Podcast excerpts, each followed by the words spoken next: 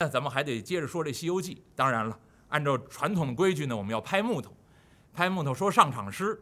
今天这段上场诗呢，我特意想一定要说一个大家都知道，鄙人喜欢大合唱，也喜欢大合说。那所以今天用这个是一诸位一定知道的啊，而且是应时当令的。您听着我的木头，您听着我拍这节奏，您要是记得这个词儿，您就跟我一起说，好吧？啊。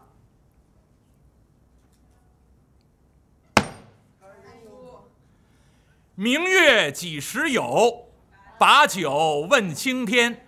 不知天上宫阙，今夕是何年？我欲乘风归去，又恐琼楼玉宇，高处不胜寒。起舞弄清影，何似在人间？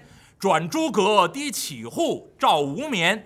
不应有恨，何事长向别时圆？人有悲欢离合，月有阴晴圆缺。此事古难全，但愿人长久，千里共婵娟。谢谢诸位，几句《水调歌头》聊以应景，闲言少叙，咱们是继续西游。这一段《西游记》说到哪儿了呢？中间隔了两个多月，鄙人呢，呃，努力的回忆了回忆，咱们这段《西游记》说到哪儿了呢？正说到热闹的回目，那。武装观中，那人参果会。那么前文书，唐僧师徒在万寿山武装观，啊，和这位镇元大仙呢，以及请来的这些神仙，包括观世音菩萨在内，共同享用人参果。另外呢，镇元大仙又挽留唐僧师徒在自己这武装观中呢，多住了这么几日。然后唐僧师徒辞别镇元大仙，离开武装观，继续登城上路，往西而行。那么离开这武装观，吃完人参果了。您要看《西游记》原文上写，唐僧啊，有这么八个字。原文上怎么说呢？说唐僧自从吃完了人参果之后，啊，脱胎换骨，神爽体健。在这八个字之后。古人下了一句评点，说什么呢？说唐僧啊有长生的功能，自此始，西方妖魔欲食唐僧肉，亦自此始。从此开始，唐僧的肉具有了长生不老的功能。那因为他吃了人参果了。那前文书给您批的时候也说过这个。有同有的朋友说，那不对，猪八戒吃俩呢。双倍药效，但是您别忘了，唐僧还有一个非常好的基础。那待会儿那妖怪他自己会说的。那么有人说万寿山武装观继续登城上路，这故事您甭讲了，太熟了。那的确，您要说《西游记》里面老百姓最熟悉的两个故事，一个是大闹天宫，一个就是今天这段故事。您要看原文，原文上是。第二十七回，尸魔三系唐三藏，您要看九九八十一难，正好是第二十难，那叫贬退心猿。可是老百姓最熟悉这故事叫什么呢？叫三打白骨精。而且据说有些不良的学者还根据这个这个故事写过诗啊，跟某些领袖还唱和啊，这个咱就不说了。但是它影响是很大的，列位。为什么呢？一个是大闹天宫，一个是这个所谓的三打白骨精。可是您要看过原文，您就知道了，《西游记》写这一回故事第二十七回，从头到尾没有出现白骨精的名字，就没有白骨精这仨字儿，这妖精就不叫白骨精。啊，但是戏曲里面编了很多的，包括地方戏演这个三打白骨精，太熟悉了。又加上当时这些不良的学者和某些领袖之间的唱和，使得很多人都曲解了这个故事。那这俩故事完全都被歪解。一个是大闹天宫，很多人一想到大闹天宫，这就是树立一什么呢？就是革命无罪，造反有理，啊，与天斗其乐无穷，与地斗其乐无穷，然后最后带着自己手下这些猴子猴孙扯起大旗来造反，这么一英雄小将，叫孙悟空。再有一个曲解就是三打白骨精。说三打白骨精，那很多人一想到啊，这就是什么呢？敌我矛盾，啊，认清敌我。而且呢，有些不良学者写这诗啊，什么千刀当剐唐僧肉，啊，就说这唐僧啊不辨是非如何如何。我想呢，这两个故事完全都被政治化歪解。但是如果您要看《西游记》原文，啊，包括您要听鄙人说《西游记》说的这回故事，这回就大有寓意。那当然不是政治上的寓意，那还是鄙人说这段故事叫西游正道，用西行取经的故事来证明修行之道，何以见得呢？您要看《西游记》原文上写，前面一个故事是万寿山五庄观，紧接着下面这个故事就是大家很熟悉的这个白骨精的故事。您说不能改吗？要我说不能改，一个尊重原文。那那有人说其他的妖怪，反正《西游记》写的都是一段一段，一个妖怪一个妖怪。我们先把后面的妖怪提过来，搁到这儿，再把白骨精搁到后头去，不一样吗？不一样，列位。如果您明白《西游记》里面的预言，您就知道了。前面写这万寿山五庄观，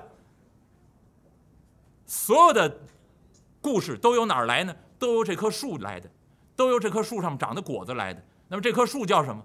人参果树。这个果子叫什么？叫人参果。人参者，不是吃那个长好多须子、高级药材那个人参。人参者，人参也。为什么把它推倒了？然后观世音菩萨甘泉活宝树把这棵树又救活了？那，因为这棵树难得呀，珍贵呀。叫人参难得。您现在六道轮回之中获得了一个这么完美的、这么难得的一个人参，还不应该认真修行吗？所以告诉你，人身难得，而且修行叫什么？修行叫修正行为。我今年活了五十岁，如果在第五十岁这一年突然明白人生的道理了，啊，发誓开始认真修行。那这从五十岁开始，前面这四十九年，我知道自己错了。那所以知四十九年之非，从这儿开始转变，重新修行。那把以前的那个人生重新推倒，重新来过，这叫修行。所以你要看五庄观，万寿山五庄观，把这棵人参果树推倒，由观世音菩萨那个慈悲的形象过来，用甘泉把它重新救活，人生难得。重新来过，开始修行之道，而且人参既然已经难得，重新来过，确定要再加以修行了。那么佛教徒的角度就告诉您：那我们平常还有一个毛病是什么？就太珍惜自己这个皮囊。那我们的很多执着都来自于对。自我的那个执着，很多的那个烦恼都来自于这个自我执着。那佛教还告诉你，有很多很多法门帮助你去修行，其中有一条方法，就是今天这个故事。那么这方法是什么呢？咱们还得慢慢的在故事里面再说。那那么唐僧师徒离开万寿山五庄观，继续登城上路，走了这么一段时间，这个季节呢，正在秋天。啊，如果您还记得的话，真真爱爱连连那个故事，满院子都是菊花，也在秋天。离开真真爱爱连连，到万寿山五庄观盘旋这么一段时间，仍然在秋天之中，继续登城上路，走来走去，走去走来。唐僧啊，骑在伯龙马上，抬头一看，前面一座高山，山势险恶，树木狼林，而且山石叫犬牙交错。一看这山呢，十分的凶险，不像前头万寿山，那是神仙居住之处，白云仙鹤，一看就是仙境。这座山则不然了，穷山恶水，山势险恶。三藏法师骑在马上，往左右看了看，啊，徒儿们，前面一座凶山，你我师徒多加小心。孙悟空在前头。引路，一回头，师傅，但放宽心，有我们哥几个呢。兄弟们，多加小心，保护师傅。进山了，孙悟空在前，唐僧在后，一行人沿着山路就进了这座凶山。进了山之后，孙悟空啊，把自己金箍棒掏出来，拿着金箍棒左右抡开了，一个是拨打杂草，另外一个呢，惊吓一下山中的这些毒蛇怪蟒。有人来了，可闪开。可是说也奇怪，孙悟空啊，拿着金箍棒四处乱挥。这山中啊，既没有毒蛇，也没有怪蟒，既没有飞禽，也没有走兽。别看穷山恶水，山势险恶，但这山里头没有野兽。孙悟空一边走一边，嘿，这山好奇怪了，连个动物都没有。跑只兔子也行啊。嘿，连兔，兔子在这儿呢啊。兔子都搁桌上了，这山里一个都没有。嘿，孙悟空觉得奇怪。师徒一行沿山路而上，走着走着，三藏法师骑在马上一看，天将正午，一摸自己这肚子呀，就听这肚子里咕噜咕噜咕噜噜噜噜噜噜噜噜。噜噜噜噜，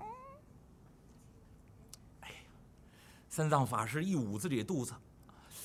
一勒坐骑，吁啊！徒儿，悟空，慢些走。师傅，您怎么了？哎，哎呀，为师我腹中饥饿难忍呐。徒儿，你看，天将正午时分，徒儿啊，你看看这山中可有住户啊？讨些斋饭来与为师充饥也好。你们是不是也饿了？悟空，你看看这山中可有人家呀？孙悟空一瞧，师傅别着急，大眼老孙看来，噌，一纵身往半悬空中这么一跳，手搭凉棚，东西南北转了这么一圈四面八方看了个遍。孙悟空一瞧啊，嘿，这山里真清静啊，野兽没有。毒蛇怪蟒没有，人也没有。嘿，这哪找吃的去呀？孙悟空瞧了半天，在半悬空中跟着自己师傅说：“师傅，哎，这山里头，依俺老孙的目力一眼望去，没有人家啊。这这这哪讨斋饭去？悟空，你想个办法才好啊！师傅，别忙，别忙。”耶！